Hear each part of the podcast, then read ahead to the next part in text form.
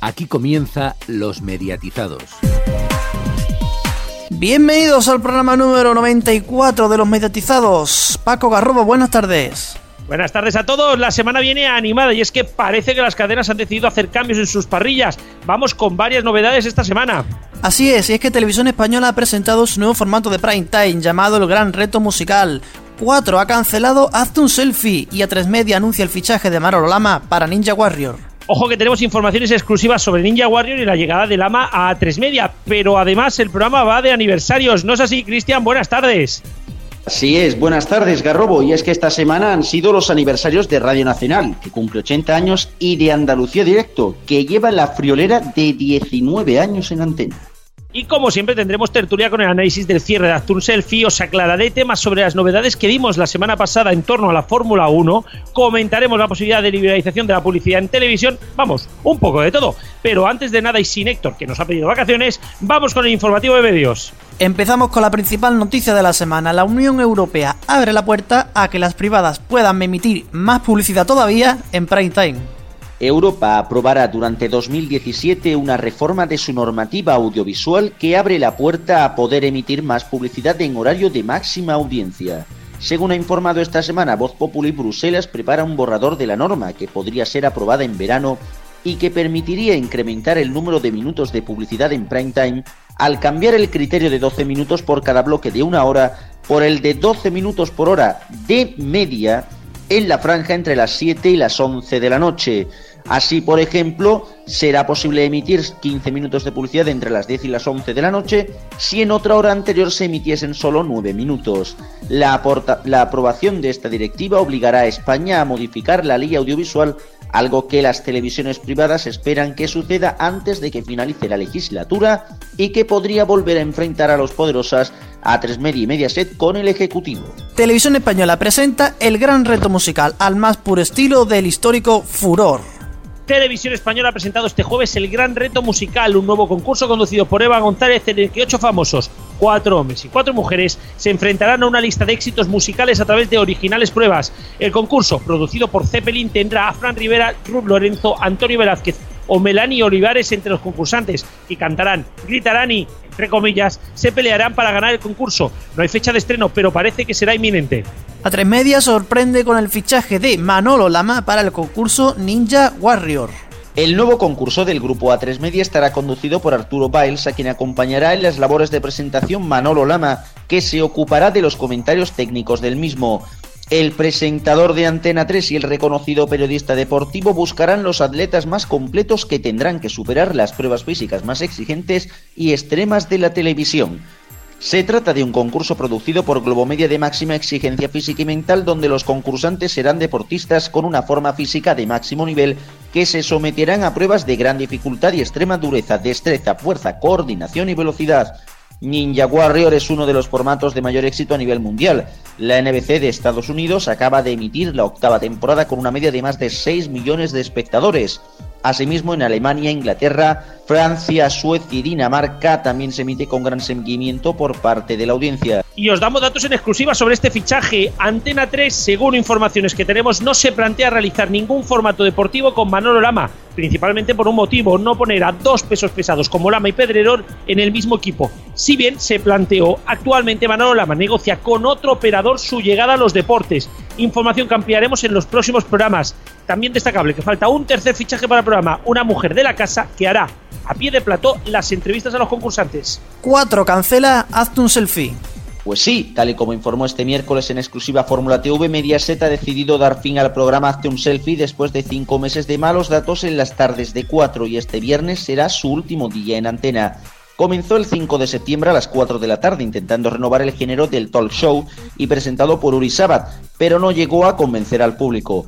El 17 de octubre se produce el primer cambio de formato, pasando a ser más parecido a Zapeando y fichando a Adriana Avenia para presentar junto a Uri Sabat. Ese día anotó su máximo, un 3,9%, pero pronto volvió a bajar.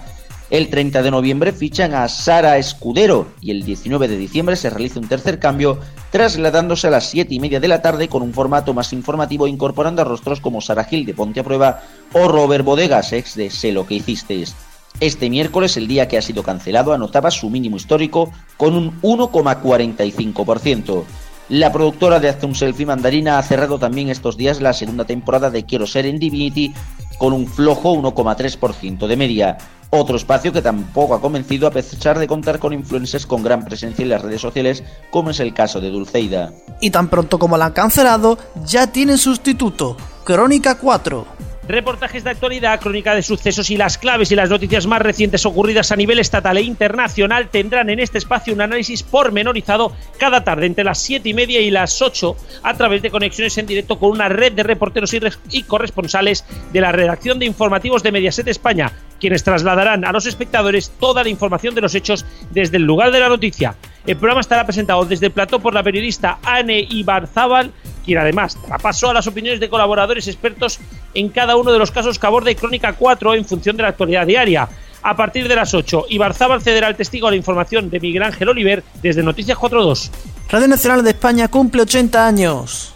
Este jueves se cumplen 80 años de la fundación de Radio Nacional de España.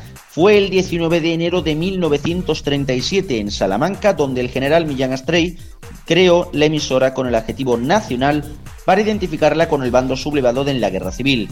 Tras la guerra en 1939, Franco otorgó a Radio Nacional de España la exclusiva de los servicios informativos en radio, que acabaría el 25 de octubre de 1977 ya en democracia. Desde 1973 está integrada en el ente público Radio Televisión Española, hoy Corporación Radio Televisión Española. Además de la primera emisora de Radio Nacional, cabe destacar la creación de Radio 2, hoy Radio Clásica, la FM en el año 1965, Radio Exterior de España en Onda Corta en 1971, Radio 3 en 1979, Radio Cadena Española en 1981, Radio 4 y Radio 5 en 1989 o Radio 5 Todo Noticias en 1994.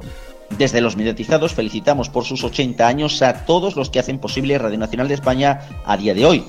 Y otro aniversario, Andalucía Directo, cumple 19 años.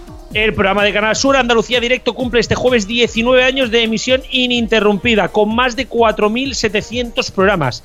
Es el segundo programa diario más longevo de la televisión en España, solo superado en 11 meses por Saber y Ganar, que en febrero cumplirá su vigésimo aniversario.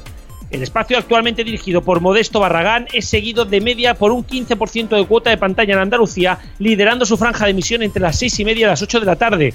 Andalucía Directo se ha trasladado este jueves al Centro Cultural Andaluz Vicente Alexandre en Barcelona para celebrar su aniversario con los andaluces que siguen el programa desde Cataluña y donde han entrevistado a Jordi Évole.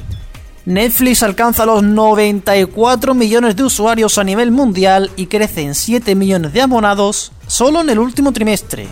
La compañía norteamericana de vídeo bajo demanda Netflix ha alcanzado los 94 millones de usuarios a nivel mundial, siendo 44 de ellos de fuera de Estados Unidos. Durante 2016 la plataforma ha ganado 19 millones de nuevos suscriptores, 14 de ellos a nivel mundial, salvo el país que vio nacer a la empresa y dando unos ingresos en el año de 2.480 millones de dólares, un 35,9% más que hace un año. Según el informe remitido a accionistas, sus principales bazas para estos datos han sido los grandes resultados en ficciones propias como Luke Cage, Las chicas Gilmore, The Crown, ganadora de dos Globos de Oro, o la serie brasileña 3%. La CNMC aprueba la nueva oferta mayorista de fibra óptica de Telefónica. La Comisión Nacional de los Mercados y la Competencia ha aprobado la nueva oferta mayorista de fibra óptica que contiene las condiciones técnicas del nuevo servicio mayorista de acceso a la red de fibra óptica de Telefónica denominado NEVA Local. Este nuevo servicio mayorista es una de las obligaciones que la CNMC interpuso, interpuso a Telefónica tras aprobar la regulación de los mercados mayoristas de banda ancha. El NEVA local estará disponible dentro de un año. La regulación de los mercados de banda ancha aprobada el año pasado permite, entre otros aspectos, el acceso de otros operadores a la red de fibra óptica de Telefónica en aquellas zonas en las que no existe suficiente competencia en este tipo de redes. Tenéis todos los datos sobre esta nueva oferta mayorista en neo.es. Telefónica quiere ser el Hollywood europeo. Luis Miguel Gil Pérez, presidente de Telefónica España, presentó el pasado martes en Sevilla las líneas estratégicas de la propuesta de televisión de Movistar Plus, coincidiendo con el inicio de rodaje de La Peste, thriller dirigido por Alberto Rodríguez y protagonizado por Paco León. En palabras del presidente del grupo, Movistar Plus pretende ser el hub principal de contenidos originales en español, con una inversión total este año de 70 millones de euros. Y por último vamos con las audiencias. El sábado Fast and Furious 6 lidera en el peliculón de Antena 3 con el 15,1%. Supera ampliamente al 9,5 de Cine 5 Estrellas, el 8,3 del Cine de la 1, el 7,4 de la Sexta Noche y el 7,1 de First Dates. Menú especial. El domingo también lidera el peliculón, en este caso Chef, que alcanzó un 17,3. El debate de Gran Hermano VIP promedió un 14,5% y la película de la semana en la 1 un 14%. Chester in Love se estrena ante el 7,2% y bajo 5,9% del objetivo de Ana Pastor. El deporte en pago el pasado fin de semana se saldó con un gran dato del Sevilla Real Madrid en Movistar partidazo con 1.628.000 espectadores y un 8,6 de cuota de pantalla. Es el partido más visto hasta ahora de esta temporada en liga, solo por detrás del clásico. El lunes, Telecinco acierta con el estreno de Sé quién eres, que consigue, el 18,9% de la audiencia. Casados a primera vista sube casi 3 puntos hasta el 13,7%. Por debajo 10,1 para la película Hancock en la 1, el taquillazo de la sexta que baja hasta el 8,8 y Tú, yo y mi avatar en 4 que tras el avance de 5 minutos de la serie de Telecinco que pusieron en, en todos los canales de Mediaset bajó a un flojo 4,3. El martes la final de Masterchef Junior se corona ante el 19,8%. El hormiguero consigue su mejor dato de la temporada, un 17,2% con Cristina Pedroche, pero a continuación pulsaciones se dejan dos puntos y medio de share respecto a su primer episodio. Gran Hermano VIP lidera 40, la Gran Hermano VIP límite 48 horas, pincha con un 12,4% y en el punto de mira baja al 6,4 y casi empata con Tusi que sí, que sube al 6,3. El miércoles, récord de mi casa en la tuya, récord en etapa, en etapa Tele5, tras cambiar de día, 19,1% para la entrevista a David Bisbal. Los Juegos del Hambre se conforman con el 12,6% en Antena 3 y el final del camino en la 1 se desploma hasta el 9,8%. Además, 8% del intermedio, 8,1 de hora punta, 8,2 de First Dates y 8,2 de Bin La Liga con el partido de Copa entre el Real Madrid y el Celta, que ha ajustado todo. Hay, hay que dar datos. Hasta ahí el informativo de medios. Las noticias en neo.es con 2es y en nuestras redes sociales en Twitter, arroba neotv y arroba los mediatizados, en nuestras respectivas páginas de Facebook de Neo y de los mediatizados y en nuestro canal de Telegram de los mediatizados. Los mediatizados.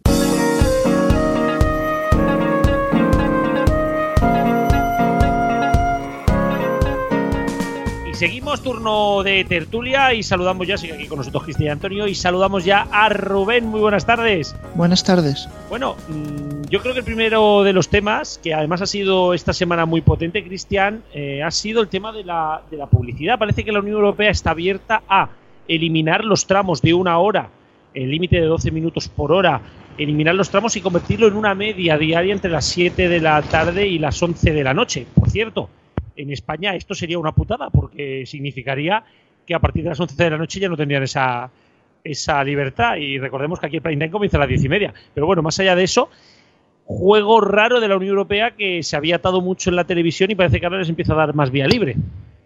Les empieza a dar vía libre, efectivamente, sobre todo con el tema de la publicidad. Lo que sí que es verdad que ahora, eh, si ya vemos bastantes anuncios y ya nos cabrea un poquito eso de volvemos en X minutos, con esto ya va a ser ya la leche. O sea, porque ya me estoy empezando a imaginar o pausas a lo norteamericano, donde cada dos por tres te están haciendo un corte, o pausas interminables de 15 o 20 minutos, cosa que desde luego no sería tan práctico, sino que yo posiblemente pienso que se virá más, virará la cosa más al modelo norteamericano. Da, da un poco de cosa el que, bueno, se dé esa tantísima libertad en ese tramo horario, aparte un tramo horario que coincide con los informativos. Ojo, ¿qué puede salir de ahí? ¿Qué puede salir de ahí? Yo tengo miedo de, lo que pueda salir. Pues lo que ya hacen, lo que ya hacen que enlazan dos bloques largos y te, y te ves más de 20 minutos que son seguidos de anuncios. Ya no hará falta que enlacen dos bloques, Antonio ya no hará falta, porque lo que tienen que hacer es cumplir, pues claro, si son 10 horas, pues tienen que emitir 120 minutos de publicidad como quieran repartirlo. La cuestión es, sí, puede ser un palo para el prime time, pero también es cierto de que la gente que le gusta la tele, el daytime, eh, puede ser también un alivio, ¿no? Porque empezaremos a ver reducción de publicidad durante el día para acumularlo en la madrugada, que hay más, perdón, en la noche, que hay más, hay más espacio, pero claro, la Unión Europea quiere poner hasta las 11 de la noche Aquí en España el prime time empieza más, más tarde, Rubén. A las 11 de la noche llevamos como mucho media hora de prime time en algunas cadenas, porque en cuatro si llevamos 15 minutos es un milagro. Bueno, quizá puede este ser el paso definitivo a que se adelante el prime time, pero no estoy de acuerdo contigo en lo que afirmas de que en el daytime se reducirá, porque realmente el texto no dice que se reduzca el resto. Es decir, nos podemos encontrar con 12 minutos durante todo el día y 20 en el prime, lo cual lo único que haría es ir a peor. No, el texto lo que dice es, se pueden emitir 12 horas por... Uy, 12 horas. 12 minutos por hora. No, no, no hagas realidad los sueños de los canales, ¿eh? Ah, sí, sí, 12, 12 minutos por hora, aunque en vez de contabilizar por horas en bloques exactos, se contabiliza de media. Por lo tanto, significa que si meten 14 minutos en un prime time, tiene que quitarle dos minutos en alguna franja entre las 7 y las 10 de la noche. Eso es lo que dice el texto. Por lo menos el borrador que pretende la Unión Europea, ¿eh? aunque da mucha discusión y mucho debate. Pero lo que dice es que si son 10 horas, imagínate que fuera entre las 7 y las 7, ¿vale? Por poner un ejemplo, entre las 7 de la mañana y las 7 de la tarde. En esas horas habría que emitir 120 minutos de anuncios. Si tú acumulas 20 minutos de anuncio en la última hora, tienes que reducir el número de minutos en el resto de horas. Esto es lo que dice el texto, ¿vale? Lo único que hacen es dar libertad para que los bloques los monten las cadenas como quieran y no atarlos a los 12 minutos por hora. Esto significa que eso que hace Antena 3 de meterte 7 minutos antes de en punto y 7 minutos después, pues ya no hará falta, podrá emitirte los 15 cuando les haga de las narices. Y la cosa es a partir de las 11 de la noche. Si ahí no entra esta normativa europea que quieren poner, a partir de las 11 de la noche eh, seguiría la normativa que hay ahora mismo en España, que es de 12 minutos por cada hora.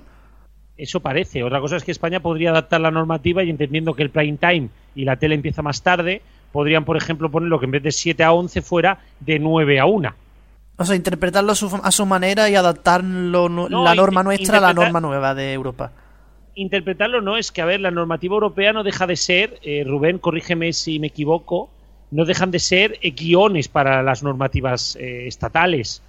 No se puede legislar igual en cada país se tienen que hacer legislaciones específicas. Entonces España podría aludir o pedir a la Unión Europea que se adapte el horario al mercado español. Eso significa que si es de 7 a 11, pues en España que fuera de 9 a 1. No sé si me explico. Yo creo que esto podría pasar. Sí. Fijaros que yo quería hacer un comentario adicional, porque estamos hablando mucho sobre publicidad, pero hay una cosa que me inquieta bastante más, y es eh, la obligación de emitir obras europeas. Recordemos que ahora está en un 50-51%. Se dice que con el nuevo texto la obligación sería solo del 20% y que garanticen su prominencia.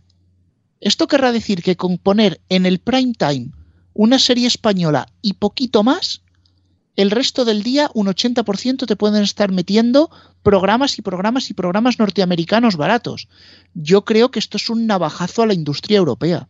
Sí, yo creo que esto se empezará a complementar, o por lo menos eh, aquí en España, yo creo que lo complementará, lo complementará el, Estado español con obras españolas, con minutos de programación local.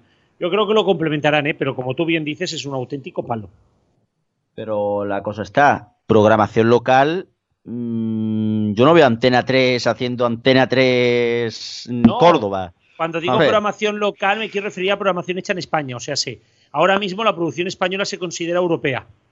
Sí, sí, sí. Podrían establecer que se debe de hacer un 20% de programación propia y un 20% de programación europea. Eso significa que si haces un 40% de propia, ya te incluye. No sé si me explico. A veces se pueden complementar normativas. Por eso digo que hasta que no veamos, hasta que no veamos toda la, ley hasta el final, pero bien, a mí es, como bien dice Rubén, es lo que más miedo me da ojito que nos podemos cargar la producción europea. Nos la cargamos y encima metemos contenido de baja calidad. Que es lo. Porque, ostras, si por lo menos el contenido es bueno, pero si el contenido encima de todo es malo, pues damos un paso atrás. Damos un paso atrás propuesto encima de todo por la propia Unión Europea, la cual se vería bastante perjudicada por esto. No sé yo. Lobby, solo, solo lobbies. Sí, sí, sí, sí, sí, sí, el TTIP, ta, ta, ta, ta, ta, ta, ta. Estas cositas. No sé, yo, yo creo que, que, este tema va a dar mucho que hablar, va a dar mucho que hablar y al final, y al final yo no creo que acabe quedando tal y como parece. Lo que pasa que, porque claro, contamos, Rubén, que hay un lobby muy importante que son las televisiones, pero el lobby de la producción cinematográfica y de series en Europa no es pequeño. Sin embargo, parece ser que pesa más el de las televisiones. Y de hecho, destacaban en el artículo de Voz Populi que se hace porque los ingresos de estas habrían caído un 40% el último año, cosa que contrasta porque todas están sacando pecho diciendo que ganan más. Eso en España. Pero sí que es cierto que esto es una media europea, ¿eh? Claro, no lo sé, no sé cómo, cómo anda el mercado en toda Europa, no sé, eso lo controlas tú más, no sé Alemania cómo va, por ejemplo. Bueno, en Alemania no voy a intentar enrollarme porque tenemos poco tiempo, pero mm, realmente le va bien a RTL y el grupo ProSieben Satines ahora mismo es un pollo sin cabeza. Para que os hagáis una idea, es como si a Mediaset le fuera todo fenomenal y una hipotética unión de cuatro y la sexta estuviera dando colodrones. Bueno, que tampoco hubiera sido muy raro si hubiera pasado así. Digo que si se hubieran fusionado cuatro y la sexta, la sexta muy probablemente hubieran acabado, acabado así. Pero bueno, vamos a girar el tema y vamos a un programa fetiche de, de este programa, Antonio. no seas malo. Es un programa fetiche, de, le hemos hablado mucho. Eh, decíamos que nos iban a tomar las campanadas, se las han tomado, pero vamos un poco más y las digieren. Uy. No, mira, yo antes quiero, quiero decir eh, que antes de que saliera la, la, noticia de que cancelan Aston Selfie, podemos poner pruebas de capturas del chat que tenemos en el programa que yo quería hablar de Aston Selfie porque quería hacer un análisis, porque he vuelto a ver el programa. Sabes que todos los críticos de televisión, aunque no sepamos de televisión, vimos el primer programa y dijimos, este programa es malo, no sé qué, y después hemos, a lo mejor hemos hablado de oídas, ¿no? Y yo lo puse lo puse el miércoles y dije, quiero hablar del, del selfie porque no sé no sé cuánto y no me parece que sea como para hacer un menos de un 2%. Y van y pum, y lo cancelan el mismo día. De gafe. Eh, vamos a ver. Este programa eh, es más o menos como un ornitorrinco, ¿no? Han cogido cositas de, muchos programas que si, digamos en esta última etapa, ¿eh? en el último formato, que es más o menos imitando un informativo. De hecho, en las caretas ponía hazte un selfie news. El programa se sigue llamando hazte un selfie, pero en las caretas ponía hazte un selfie news. Los rótulos son también como imitando un informativo. Eh, la ropa de los dos presentadores, Adriana y Uri, es en plan caiga quien caiga.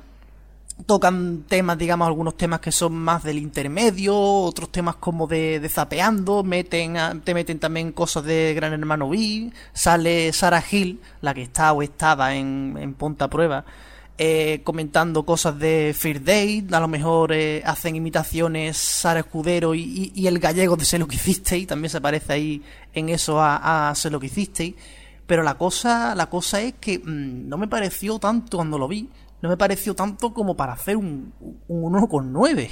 O sea, tampoco como para llegar lo que hace zapeando, ¿no? Pero es un poco, un poco, un poco misterioso. Y ha dado al final el resultado ha sido cancelado que nos lo esperábamos antes, sí, pero el misterio de por qué ha llegado tan lejos.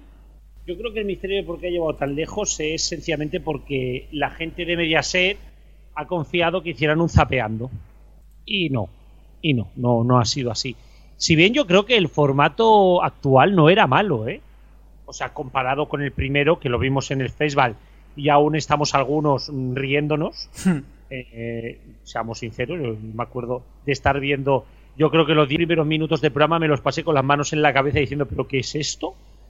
Eh, además, por aquí está Rubén que puede, que puede, bueno, sí, está Rubén que puede mm, afirmarlo. ¿eh? Bueno, o, oye, que yo ya vi el programa 3 y simplemente me pareció malo. sí, ya, ya. Bueno, no, la cuestión es que, es que yo creo que, que cuatro, eh, Mediaset está intentando imitar el modelo de la sexta, que es, aunque algo no funcione, insistir, insistir, darle tiempo, darle margen, que crezca, y no le ha funcionado. Pero bueno, yo creo que es que también eh, lo que le ha faltado a Telecinco es saber enfocar bien el programa. Zapeando necesitó un único cambio para que creciera. No sé, yo creo que, que Cuatro se equivocó manteniéndolo. Un programa en el cual le haces dos cambios y no funciona, no le hagas un tercero que no va a funcionar y habrá que ver el nuevo tontería en las justas. A ver por dónde va el tema. Hmm. Y respecto a eso, que vuelven, parece ser que vuelven los tontacos, yo quería hacer, quería puntualizar eso. Eso puede ser uno de los errores de, de 4 con, con este programa. Y es que va al final la han puesto después de toda esa ristra de series, desde las 4 de la tarde hasta las 7 y media, que eso es mmm, como Energy. Es el perfil de, se queda en esa se quedan cuatro por la tarde que se han puesto las series en torno al 4, 4 y pico por ciento, pero tienen un perfil, tienen un perfil de audiencia más o menos como el de Energy, porque esas series las pone Energy de hecho. Claro, si después le pones un programa totalmente distinto como el selfie, que encima dura media hora, que no le da tiempo ni a crecer la, audiencia, pues te hace ese boquete. Y si encima le añadimos que le hace bajar las, las noticias al 3,5%, pues entonces ya es un desastre. Es que ahí está, ahí está el problema, que es que hace un selfie contaminaba al resto de la programación de 4. Que no es que fuera cosa de, bueno, es que la tarde le va mal a 4, no, es que lo cambiabas después al, al acceso, vamos, a lo que venía siendo el acceso al informativo y el informativo se lo cargaba. Mm, no, no, no, es que no funcionaba, es que no gustaba el programa. Con lo del tema de, de que, bueno, de que querían hacer un zapeando, evidentemente sí, la idea era hacer un zapeando, pero tú no puedes dejar al programa cinco meses, cinco meses, y que eso no tire ni a la de tres. Eso no tiene sentido ninguno. Por no hablar de que el formato, como bien decíais, es malo, malo, malo con ganas. No se puede hacer un programa más malo y con menos gracia. Una cosita, una rápida, antes de cambiar de tema. El, último dato que me falta del selfie es que también han cogido la sección de citas célebres del informal. Pues, madre mía. Eh, pues, me veré el último porque aún no me he visto. Hace unos días me vi un programa, pero vamos. No sé. Creo que lo de un selfie también nos dará mucho que hablar, sobre todo con el tema de los dondacos. Así que vamos a dejarlo porque nos queda poco tiempo. Y eh, Rubén, quiero hablar de una presentación que ha habido esta semana que ha sido Ispasat. Y es que eh, la compañía española, entre comillas, de satélites, nos sigue dando sorpresas. Bueno, realmente sorpresas es un proyecto pionero, el nuevo Ispasat 36, que se lanzará el próximo 27 de enero con permiso de la presidencia y si el tiempo no lo impide. Sí, eh, este Ispasat además tiene bastantes novedades. Eh, entre ellas parece que va a ser un Ispasat más pequeño, está 6 grados más allá del 30, algo que también han hecho muchas veces Astra eh, y Eutelsat. Eh, ¿Tienes alguna idea de qué puede pretender Ispasat con esto? Realmente es casi una prueba piloto porque la nueva plataforma, digamos, el nuevo formato de satélite, el Small Geo, hace que los satélites sean bastante más pequeños, lleven mucha menos carga, con lo cual su mantenimiento es mucho más barato. Y fíjate una cosa, y se sorprendían algunos al, escucharlo, será el primer satélite que no lleve un motor solo de combustible, solo de gasolina, para que lo, entiendan nuestros oyentes, sino que además también llevará un motor eléctrico, lo cual le da una ventaja porque la electricidad pueden captarla por los paneles solares. Se estima que el tiempo de vida de este satélite sería 15, que dentro de lo normal es alto, pero off the record admiten que espera que les dure más. Realmente, realmente, Rubén, teniendo el satélite a 6 puntos, yo hablaba contigo, antes off the record hablaba contigo, y mucha gente se pregunta, bueno, eh, con un Movistar que parece que puede abandonar Ispasat, el 30, eh, apostar ahora por lanzar este satélite, eh, ¿Tienes alguna teoría en mente? Porque yo tengo una, ya lo sabes, pero ¿tú tienes algo en mente de, de, qué puede estar planeando Ispasat? Bueno, de momento, como digo, es una misión pionera, es una misión que tiene el impulso de la Agencia Espacial Europea. Realmente es un satélite que, por lo que he dicho antes, va a tener muchos más ojos, pero sobre todo porque parece una probatina de, de los últimos instrumentos. Tiene multiplexado a bordo, tiene antenas reorientables, tiene un montón de cosas. Yo creo que el Ispasat 36 grados independientemente de lo que suceda en 30 grados, va a ser un satélite de uso eminentemente profesional. Y el 30 grados pues se quedará para andar por casa o para cosas que a lo mejor en el 36 no quepan. Precisamente eh, quiero romper una lanza a favor de Ispasat porque siempre se le critica mucho, dicen, Ispasat tiene muy pocos canales. Digo, sí, pero es que la carga que tiene de servicios profesionales y servicios de datos es el doble o más que la carga de televisión que reciben nuestros sintonizadores. Eh, y eso es mucho dinero. Ahí es donde yo quería llegar. ¿No podría estar Ispasat planteando gran parte de esta carga al 36 y liberar Ispasat para algo? Mm, bueno, depende un poco de cómo lo quieran hacer. Recordemos que al ser el satélite tan pequeño, la electrónica se ha reducido. Solo lleva 20 transponder. Eso por ejemplo, para los enlaces de la TDT de Avertis es más que suficiente, pero para migrar todos los transponder de datos que hay en Ispasat 30, Todo, todo no, pero para traspasar 20 transponders y liberar espacio, sí, y empezar con el 4K, por ejemplo. podría hacerse. Bueno, de hecho ya hay canales en 4K en pruebas en el Ispasat 30. La cosa es, vamos a ver realmente por dónde entran los clientes y qué es lo que pasa con esa posición de 30 grados oeste. Recordemos que este nuevo satélite, al igual que el 30 grados oeste, tiene actualmente cobertura europea, que siempre nos ponemos en la cabeza España, pero recordemos que prácticamente hasta los Montes Urales llega. Sí, sí. Eh, bueno, Ispasat no deja de ser uno de los satélites europeos más potentes, aunque no tenga muchos canales. Tenemos que cerrar porque se nos echa el tiempo encima. Así que, Cristian, te despido. Nos escuchamos la semana que viene. Nos escuchamos la semana que viene. Hasta luego. Y a ti, Rubén, te dejo que vas a preparar el medio informativo y luego nos escuchamos. Sí, claro. y señores, nosotros un minutillo de descanso y volvemos. Los mediatizados.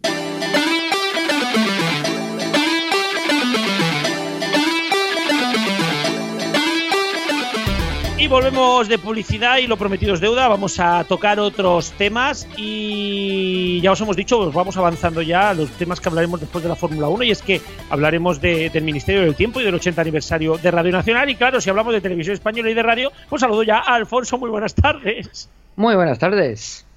Bueno, y lo primero de todo es que mm, generó tal curiosidad lo de la Fórmula 1 que quería poner encima de la mesa una un poco más de explicación, porque claro, Alfonso, prácticamente la semana pasada no tuvimos tiempo y creo que sería bueno poderme explicar un poquito, porque vamos, hubo muchas dudas. Eh, sí, sí, realmente en redes sociales debe ser de las veces que más menciones he visto al programa y todo en relación con la Fórmula 1. Hay mucha gente interesada. Sí, sí, a ver, os explico. En el programa pasado expliqué de que ahora mismo estaban interesados en la Fórmula 1, MediaPro, Movistar y Eurosport, ¿vale? Lo dije así. Eh, vamos a aclarar los temas. También hay otras empresas en abierto que van a presentar oferta. Mi opinión personal es que la oferta no va a llegar a superar a ninguna de estas tres, pero A3 Media, para abierto, también está interesada en comprarlo. Eh, Televisión Española también hará una oferta, pero no una oferta a la baja, así que es muy improbable que Televisión Española se pueda sumar. Ojito, aquí hay una cosa importante y es que nos podemos encontrar ofertas mixtas, ¿vale? Pero, deciros, la oferta de Movistar sería para mantener el sistema actual, o incluso propondrían que pudiera tener más relevancia en cero para eh, poder aumentar la audiencia, ¿vale? Esto yo le veo poco futuro, pero bueno, ahí está. MediaPro no tiene muy claro qué hacer con los derechos. Sí parece claro que se va a hacer un canal de pago, estilo Movistar Fórmula 1 Latino, perdón, estilo Canal Fórmula 1 Latinoamérica, pero también piensan en hacerlo en abierto. En Latinoamérica, por ejemplo, ahora mismo están dando la mitad en exclusiva en pago y la otra mitad en abierto. Así que no me extrañaría ver un sistema similar aquí, Alfonso, por ejemplo, las carreras europeas y asiáticas en directo por las mediodías y por las tardes y que las, eh, perdón, las europeas y las americanas y que, por ejemplo, las asiáticas pudieran ir en diferido, en vez de emitirlos a las 7 en directo, a las 2 en diferido. Hombre, sí, puede existir esa posibilidad. Yo es que creo que ahora mismo está la cosa muy abierta. Es que puede pasar cualquier cosa. Yo creo, y aquí esto es opinión personal, ¿vale? Eh, no tengo rumor de pasillo, pero yo creo que Media apostaría más por la opción de emitir la carrera en abierto y todo lo demás en pago. Y luego viene Eurosport. Cuando dije Eurosport me equivoqué, debería de haber dicho Discovery. Quien quiere comprar es Discovery. Y ojo, esto significaría que como mínimo Gran Premio de España se emitiría en The Max. Pero como vuelvo a decir, como mínimo. Ojito porque aquí Discovery tiene Eurosport, The Max y The Kiss. The Kiss dudo mucho que vayan a meterlo ahí. Pega pega lo mismo que, mm, que yo que sé, que el nuevo programa informativo en cuatro antes de metida a la tarde. Eh, pero pero eh, ahí está también la opción. Entonces, bueno, sencillamente quería aclarar. Son las ofertas y luego estaría a 3 media de nuevo pues para Antena 3, ¿no? Y para, y para Mega. Estas son las ofertas. Ojito que aquí hay mucho por jugar si no dejan de ser rumores de pasillo, ¿vale? O sea que, que tomároslo con tranquilidad, que iremos informando de todo porque creo que el tema de la Fórmula 1, Alfonso, nos va a dar mucho de qué hablar en todo este año. Eh, sí, porque no, eh, como estás diciendo, pues, eh, pues, son varios los posibles compradores y además estamos hablando que cada posible comprador es un modelo distinto. No es como antes que cuando una cadena compraba motociclismo Fórmula 1 sabíamos que bueno que la compraba y ya está, sino que ahora hay que ver primero quién lo compra y luego qué va a hacer con esos derechos, cómo los va a explotar, si va a ser casi todo en pago, si va a ser mitad mitad, si va a ser casi todo en abierto. Así que tendremos que estar atentos. Sí, sí, y además tener en cuenta también de que si se queda Media Pro con la Fórmula 1, un nuevo derecho premium que pierde Movistar para hacer canales. Supongo que meterá Movistar estrenos extra para seguir siendo seis y que la gente y que las operadoras no se puedan quedar con todos los canales. Pero ojito porque Movistar también tendría un problema, ¿eh? pero bueno, esto ya, ya iremos hablando, iremos hablando eh, más adelante, porque ya os digo que este año, finales de año, o sea, la, la temporada que viene nos, nos encontramos renovación de la Champions para el próximo trienio, renovación de la Europa League para el próximo trienio, renovación de la Fórmula 1 para 3, 4, 5 años, el calcio también se renueva y la Premier también empezará en breves a renovarse para el siguiente trienio. Ojito, ¿eh? Ojito. Y vamos a saltar de tema eh, porque tenemos que ir a hablar del Ministerio del Tiempo. Y es que, Alfonso, esta semana nos estamos encontrando con mucho hype. Eh, sin ir más lejos, ¿no? La última noticia es que la patrulla del Ministerio viaja al monasterio de Veruela para conocer a Adolfo Becker. Comunicativamente hablando, Televisión Española, Alfonso, se lo está currando. Sí, cosa bastante sorprendente porque si algo sabemos de televisión española es que nunca ha sabido vender muy bien el pescado. De hecho, tenemos incluso un ejemplo reciente y es que acaba de empezar la temporada de Cuéntame y esta, y esta Navidad prácticamente no lo publicitaron, el, regreso de la serie. Pero sí, efectivamente, con el Ministerio del Tiempo están actuando bien, están actuando como tienen que hacerlo, con una serie que crea mmm, eh, mucho interés entre la gente y, y, que es una serie muy comentada, mucho más, tiene mucha más repercusión que audiencia en sí misma, como yo incluso en su momento le estuve hablando hace año y medio con el, hace casi dos años, con el director de, televisión española de esa época, en Murcia, y, sí, y eso, y sí, lo está haciendo muy bien Televisión Española. De, debe promocionar la serie y debe hacer lo mejor posible con esta serie que ya se ha adaptado a varios países e incluso tiene alguna copia, como ya sabemos, en Estados Unidos. No, y también, eh, también han salido unas noticias estas últimas semanas de, cómo se va a repartir el precio a nivel del ministerio, Antonio, y es que parece que Televisión Española se va a gastar por cada capítulo 700.000 euros. Recordamos, por ejemplo, que en 2014 salió la noticia de que Cuéntame vale 800.000. Entiendo yo que, que en breves la cosa subirá, porque con todo el tema de la renovación habrá subido bastante. Pero claro, es que estamos hablando que son 700.000 euros el capítulo solo televisión española. Sí, que ¿A cuánto se va a ir con Netflix? Eso que Netflix pondrá más dinero y subirá el presupuesto de la serie, pero lo que pone Televisión Española es eso, aproximadamente 700.000 euros por capítulo, que no está mal, es lo que vendría costando una serie media de, de Televisión Española, no se crea la gente que cuesta un, un dineral. Y claro, y decía también esa noticia que serán 13 episodios. Claro, cuando los pondrán, se dijo en su momento que los repartirían, por ejemplo, 7 no, no. entre mayo y junio y 6 en septiembre o algo así. No, no se dijo, sino que como iba muy tarde la producción por este, por este acuerdo con Netflix, que quizá Televisión Española optaba por partirlo, pero aún no está seguro. Claro, y nosotros dijimos ya en su momento que estaría por lo menos para mayo, porque están, están empezando a grabarlo, han, lleva un mes grabando.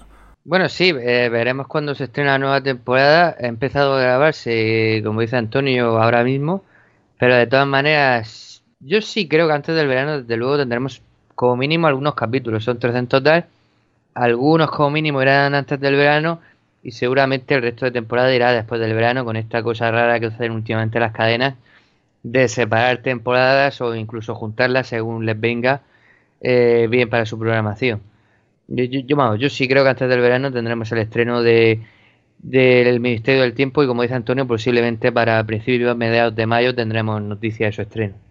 Eh, que bueno, que es raro aquí en España, pero, pero en Estados Unidos, Alfonso, eh, es muy normal separar las temporadas. Sin ir más lejos, eh, The Walking Dead lo parten en dos, en dos, en dos partes. De allí viene el término mid-season. Exacto, y en Fiar de Walking Dead una va antes del verano y otra va después del verano. Sí, pero más que hacerlo así, allí, hombre, lo que hacen con algunas series, por lo menos lo que yo he visto, eh, series que tienen veintitantos capítulos, no estamos hablando de trece, es dar en otoño unos cuantos capítulos, descansar en pleno invierno y luego en primavera regresar con el, con el resto de la serie. No, pero Fiar, Fiar de Walking Dead tiene 13-14 capítulos y como quieren hacerlo antes y después de, de, de Walking Dead, hacen 4, 5, 6 capítulos antes del verano y otros 4, 5, 6 capítulos después de verano, ¿eh? O sea, que, que es raro aquí en España, que no se suele hacer, pero fuera tampoco es tan raro, ¿eh? Hombre, que no se suele hacer. Yo te diría que Antena 3 y Telecinco lo hacen más. Telecinco se me ocurre, por ejemplo, con, con aquí con, perdón, con la que se avecina. Que bueno, lo de Telecinco, no, lo de Telecinco con la que se avecina no es cortarlo para vacaciones, sino se le llama comodín. Sí, también, también. Pero incluso yo me acuerdo que Antena 3 con una serie que daba hace un tiempo con Gran Hotel hizo una cosa muy rara que fue partir una temporada por la mitad y luego juntar la segunda parte de esa temporada con la temporada siguiente. Con lo cual el final de temporada quedaba un poco extraño porque era en realidad todo se continuaba de una semana para otra. Así salió luego en audiencia Gran Hotel. Yo creo que fue el gran pifostio de, de A3 Media. Mira que era, era buena serie y se la cargaron. Creo que se la cargaron, ¿eh? Mm.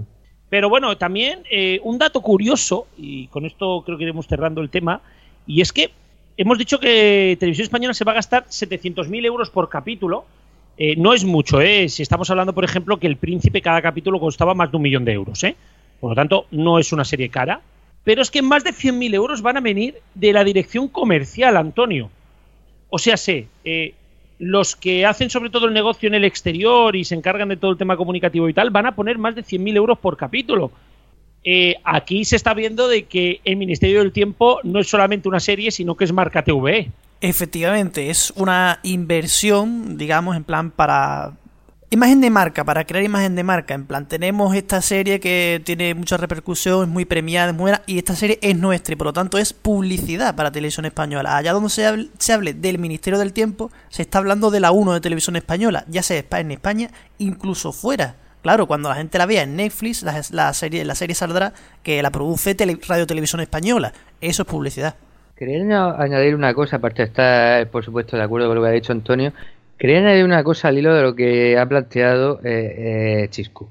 Eh, vamos a ver, mm, la televisión cuesta dinero, y las series cuestan dinero, y los programas cuestan dinero.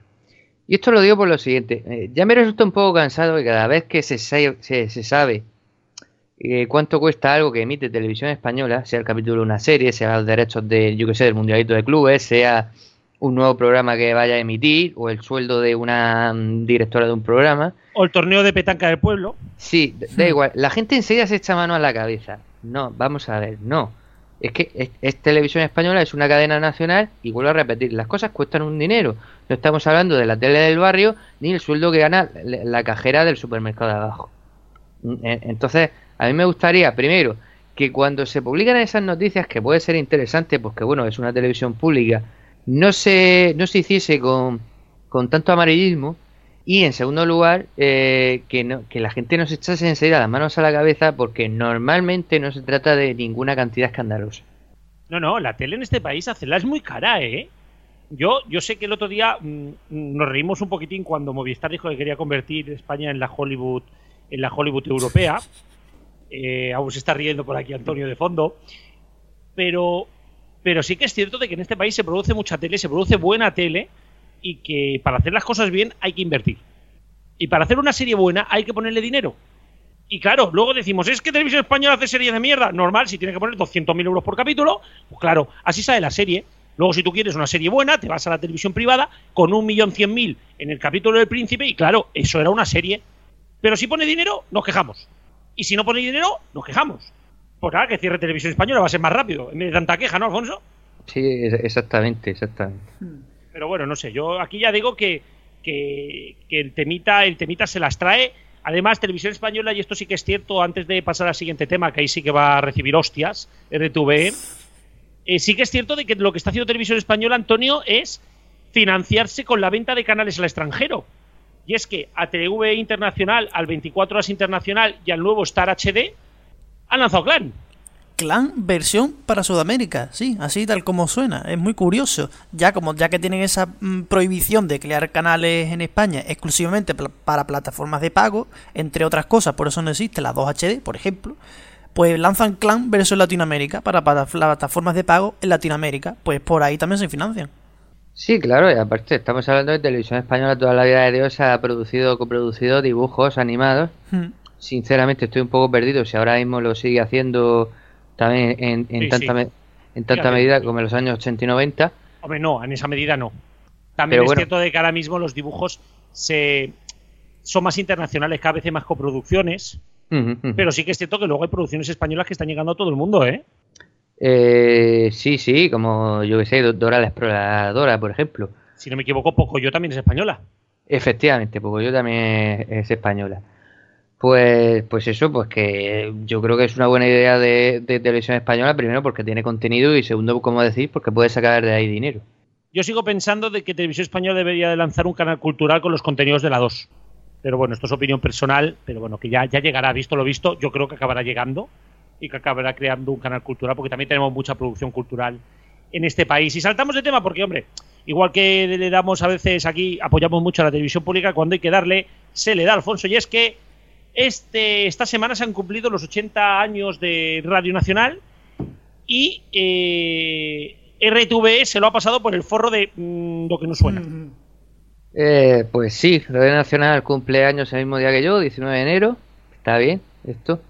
Al final por cierto, por cierto, es verdad, es el cumpleaños de Alfonso, lo hemos felicitado todos en privado. Así que felicidades, Alfonso. Todos los que queráis, todos los que queráis le podéis felicitar en arroba sefarat83. ¿Vale? Petale timeline. Muy bien, muy bien, muchas gracias. Al final uno tenía que tener alguna relación directa con la radio de alguna manera.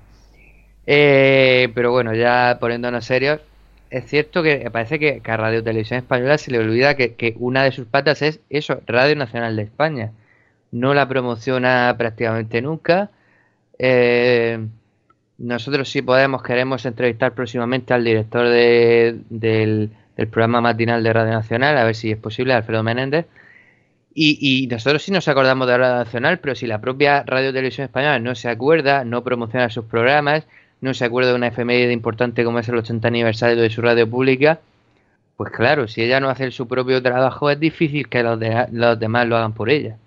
A mí lo que me da mucha rabia es que para el aniversario de TVE prepararon una gala, hicieron de todo, eh, eh, dieron mucha publicidad. Oye, de verdad, incluso en Radio Nacional, ¿por qué carajos no han hecho un anuncio de felicitación del aniversario? Tampoco estoy diciendo que hagan una gala. Es que ni siquiera una nota de prensa, ¿eh? Una nota de prensa. Ni siquiera. Unos anuncios en TVE, una noticia en el telediario, un festival, un concierto de Radio 3, fíjate lo que te digo. Bueno, Radio 3 del 79. No, pero que me quiero referir, haces un concierto de Radio 3, ¿vale? Y, yo que sé, un programita especial, pero es que todo, todo, todo el aniversario se ha reducido a unos vídeos de los presentadores actuales en la página web de RTV escondidos enseñando las instalaciones de la radio. Y esos todos que no, no hay ni una sección especial. Creo que han subido unos audios, Alfonso, también escondidos porque no he sido capaz de encontrarlos. Sí, creo que sí, pero yo tampoco los he visto. Pero es, lo que te digo. Eh, muchas veces eh, se quejan, incluso nos quejamos los demás, de que Radio Nacional parece que no, no existe. Hablamos de la Copa Onda Cero y la cadena SER. Y Radio Nacional, estamos hablando de una de las cuatro grandes y de una cadena que lleva emitiendo desde 1937. O sea, es la segunda más antigua de, España después de la cadena SER y, eso, y que tiene que ser la propia radio y televisión española la que le dé vuelo, la que le dé publicidad, la que anime a la gente a escuchar sus programas. Y... Que joder, que tiene la tercera cadena más vista de este país. Mm, sí, sí, sí, efectivamente. que, Onda Cero se anuncia en Antena 3, entre Onda Cero, eh, Europa FM y Melodía, en todos los bloques hay un anuncio. No, es verdad, muchas veces nos hemos... Bueno, yo personalmente me he quejado de falta de sinergia a veces en el grupo A3 Media, pero bueno, la falta de sinergia en Radio Televisión Española sí, sí que es importante. Eh, pero es que no existe. Sí, sí, o sea, la sinergia en RTV son los padres. Sí, sí, sí, sí. sí. ¿Vale? O sea, es, es, es increíble lo, lo de Televisión Española, el ninguneo absoluto que se le hace. Y ya no solamente también a Televisión Española, sino incluso a, al 24 horas y a la 2 en menor medida, pero, pero de verdad, yo no. Yo hay cosas que, no, que nunca entenderé. ¿Qué le costaría a Televisión Española teniendo todos los medios en la Puerta del Sol y teniendo un programa que lo revienta como cachitos en fin de año, emitir las campanadas de la 2? Por ponerte un ejemplo, ¿eh? Emitir unas campanadas alternativas en la 2.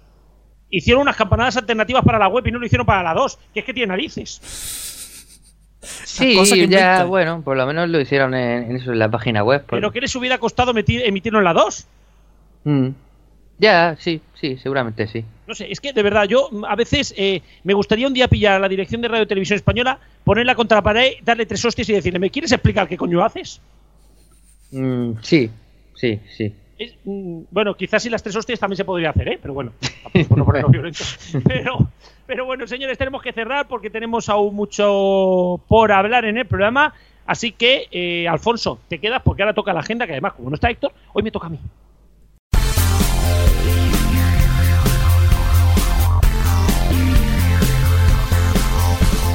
Bueno, y como habéis podido comprobar, esta semana no está Héctor para hacer ni las noticias ni la agenda televisiva, se va a encargar Garrobo esta semana, así que ¿qué tenemos esta semana? Pues mira, Antonio, desde este mismo jueves el servicio de HBO España estrena la serie Six. Six es un retrato auténtico sobre lo que significa ser miembro del SEAL Team Six, una verdadera hermandad de soldados de élite. La serie arranca con el líder del equipo, Richard Rip Taggart, tomando una decisión cuestionable durante una misión en Afganistán. Dos años más tarde, Rip es capturado por Boko Haram y sus antiguos compañeros tendrán que decidir si están dispuestos a dejar a un lado sus diferencias y trabajar juntos para rescatar a su antiguo jefe. Este viernes 20 de enero, a partir de las 2 de la tarde, Comedy Central estrena en España la primera temporada de la serie de éxito Broad City. Todos los viernes, en doble episodio, los espectadores del canal de la comedia vivirán las desaventuras de Yana y Abby, dos veinteañeras sin un duro en el bolsillo que batallarán contra las complicadas situaciones que se les plantea en la ciudad de Nueva York y también este viernes tendremos como acontecimiento político la toma de posesión de Donald Trump.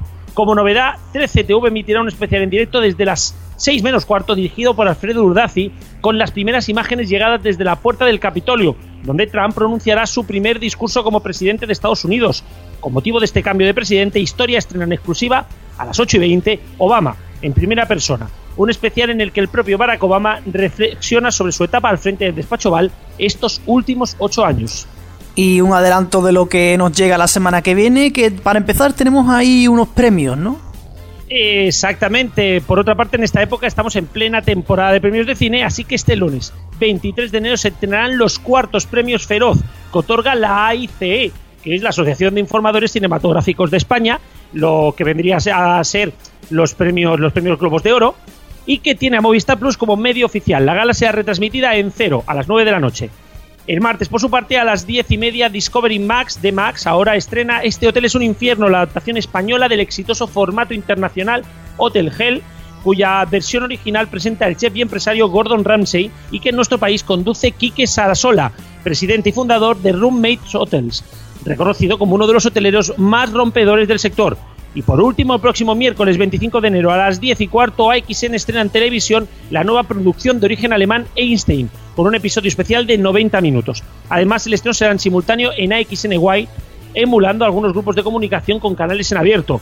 Einstein está protagonizada por el actor Tom Beck, a quien conocemos por la alerta Cobra, quien interpreta a Félix, joven bisnieto de Albert Einstein y un auténtico genio como demuestra cada día en la universidad donde da clases de física. Y ahora seguimos como siempre con la agenda deportiva que si su afonía nos lo permite nos la va a traer Alfonso. Sí señor, a pesar de los resfriados y la nieve, aquí seguimos. Y comenzamos como cada semana hablando de la liga. El sábado a las 4 y cuarto tenemos un Real Madrid-Málaga, el domingo a las 12 Osasuna-Sevilla y a las 4 y cuarto Atlético Bilbao Atlético de Madrid, los tres en Bean Sport. Quedan para Movistar partidazo el domingo a las 9 menos cuarto el Eibar Barcelona. Y antes de todo esto tenemos en abierto el viernes por gol Las Palmas Deportivo de La Coruña. ¿Y que tenemos en segunda? Pues en abierto el sábado en gol el Lucán Murcia Zaragoza y el domingo el Cádiz Almería, ambos a las 8. Movistar Partidazo televisa el Girona Sevilla Atlético el domingo a las 6. Seguimos con el fútbol internacional, Premier League, Bundesliga y lo más destacado de Bean Sport. Iniciamos el repaso con la Premier League, el sábado a las 6 y media en cero Manchester City Tottenham. El domingo en Movistar Fútbol, Arsenal Burnley a las 3 y cuarto y Chelsea Hull City a las 5 y media. En la Bundesliga, el viernes a las 8 y media, Friburgo Bayern de Múnich y el sábado a las 6 y media, Leipzig Eintracht de Frankfurt. Repasemos ahora los directos de Bean Sport. El sábado a las 5, Nantes PSG y a las 9 menos cuarto, Milan Nápoles. El domingo a las 2 y media, Juventus Lazio y a las 3, Palermo Inter de Milán y a las 9 menos cuarto, Olympique de Lyon, Olympique de Marsella. Vamos con el polideportivo, empezamos por el Mundial de Balonmano. La selección española lleva muy buena primera fase y a partir de este fin de semana comienzan los cruces con horario y rival aún por decidir, ya que esta noche se decidirá si la selección es primera o segunda. Así que atentos a Teledeporte, sábado y domingo serán los octavos de final, el martes 24 los cuartos de final, el 26 y 27 las semifinales y para el otro fin de semana tendremos los partidos por el bronce y por el campeonato. Y ahora vamos con el baloncesto. Arrancamos con la Euroliga. Este jueves a las 9, Barcelona F Pilsen, en Movistar Deportes 1. Este viernes a las 6, Zalguis Real Madrid Mostrar Deportes 2 y a las 8 en 0 Olympiacos Basconia. En la CB el domingo a las 6 y media Real Madrid Valencia Basket en 0 y el Barcelona no tiene rival porque esta semana descansa.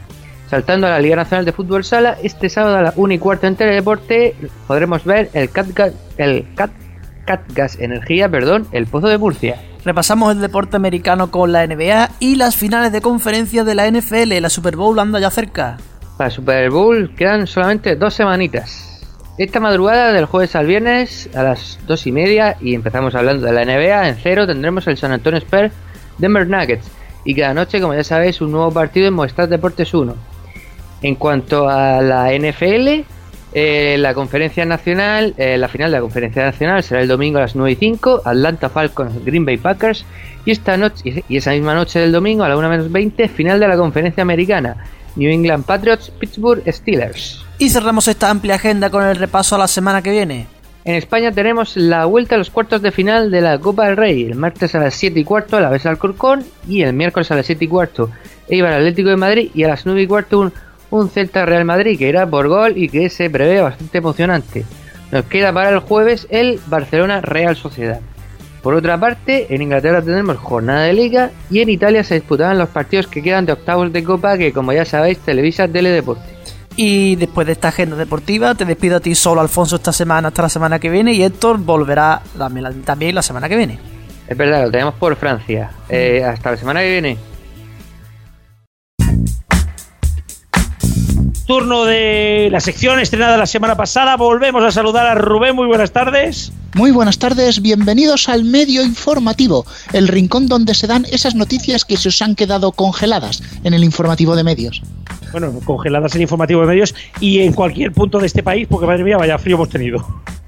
Bueno, empezamos hablando de telecomunicaciones, porque aprovechando la presentación del ISPASAT 36, la sociedad española también ha adelantado sus planes para un nuevo satélite, ISPASAT 36,5, para fastidiar. Ah, muy bien, o sea, bueno, está muy bien, si van haciendo consecutivos enlazarán con el Amazonas. Sí, bueno, a poquito a poquito. El nuevo satélite contará con 70 transponders, triple antena reorientable, ancho de banda variable, trócola electrónica, radiador termonuclear, piscina, sauna, jacuzzi, discoteca, campo de golf, frenos ABS, cierre centralizado y elevalunas eléctrico. Los ingenieros de la empresa española están ya estudiando cómo demonios hacer para que levante del suelo. Perdona, pero con estas características te pueden montar un torneo de golf lo de cada Plus Golf, ¿eh? Sí, bueno, ya directamente se lo empaquetas a Telefónica, si está todo pensado. Claro, se emite directamente. Bueno, de la televisión por satélite vamos a la televisión terrestre, porque después de elegir a Arturo Valls y Manolo Lama como presentadores para Ninja Warrior, A3 Media designa a Ferreras y Alsina como presentadores de la nueva temporada de Me Resbala. Ay, oye, perdona, pues sería, sería una salvajada de programa. Yo eh, estoy mirando a Antonio y ya no sé en qué posición se está poniendo. Pero bueno, sigamos con la noticia. Esta propuesta fue elevada a la dirección del canal hace ya unos días, aunque desde allí pues no la veían con muy buenos ojos. Finalmente, una frase mágica, gritada a pleno pulmón en el despacho de los directivos, hizo que tomasen la decisión. ¿Cuál fue? ¿Que no hay huevos? ¿Que no hay huevos? Oye, ¿os imagináis, os imagináis en el teatro dependiente a, a Eduardo Inda teniendo que hacer de las suyas? Yo me imagino al Sina intentando reírse de un chiste y uy. Sí, bueno, sí. Oye, pues yo, yo pienso, o sea, yo pondría a Ana Pastor, a Eduardo Inda y metemos a los cuatro políticos más importantes de este país, a los cuatro portavoces de los partidos, y el teatro dependiente podría ser divertidísimo. Imaginaros a Ana Pastor intentando poner datos encima de la mesa de lado, ¿vale? Y al señor Eduardo Inda intentando mentir en todos esos datos, o sea. Garrobo es un programa de Antena 3, no de la Sexta. Bien, y de la televisión en abierto vamos a la televisión de pago. Movistar aceptará órganos vitales como pago de sus facturas. Tal y como está la situación, creo que se necesitan muchos órganos para pagar una factura. Con objeto de facilitar a sus clientes cumplir con las cuotas mensuales tras la última subida de precios, y la anterior, y la anterior y la... Bueno, el operador aceptará hígados, intestinos y otros tejidos para saldar las deudas. Así sus clientes podrán hacer realidad la mítica frase de la factura me ha salido por un riñón o por un ojo de la cara. La intención de la empresa es vender dichos órganos a corto plazo en el mercado negro. Para ello, volverá a contar con ilustres empleados que se mueven bien en estos ambientes, como nuestro queridísimo Iñaki Urdangarín. Eh, yo me, hago una pregunta, porque además con todo esto podrían acabar organizando la nueva temporada, o sea, la versión española de The Walking Dead. Sí, bueno, eso se lo das a cero y te lo ruedan en dos patas. Por eso. Bueno, Rubén, que no tenemos tiempo para más. No, eh, bueno, eh, me queda una. cuatro cancelaste un selfie. Ah, no. eso en su momento, eso en su momento no nos lo hubiéramos creído. Rubén, hasta la semana. Maldita sea Mediaset, no te lo perdonaré jamás, me has pisado la noticia. Rubén, hasta la semana que viene. Hasta la semana que viene.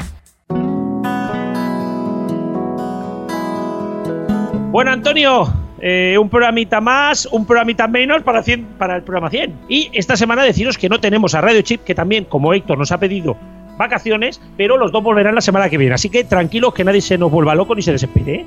Así que terminamos ya con el programa. Sí, así es. Eh, como siempre, agradecer a todo el equipo de RFC de Neo.es y de los mediatizados. Y gracias al resto de radios, tanto de FM como online, que también emiten nuestro programa. Y la música del programa, las sintonías del programa son Creative Commons. Para saber cómo se llaman, para descargarlas, utilizarlas, etcétera, están los nombres en la descripción del podcast en iVox. Hasta la semana que viene. Adiós.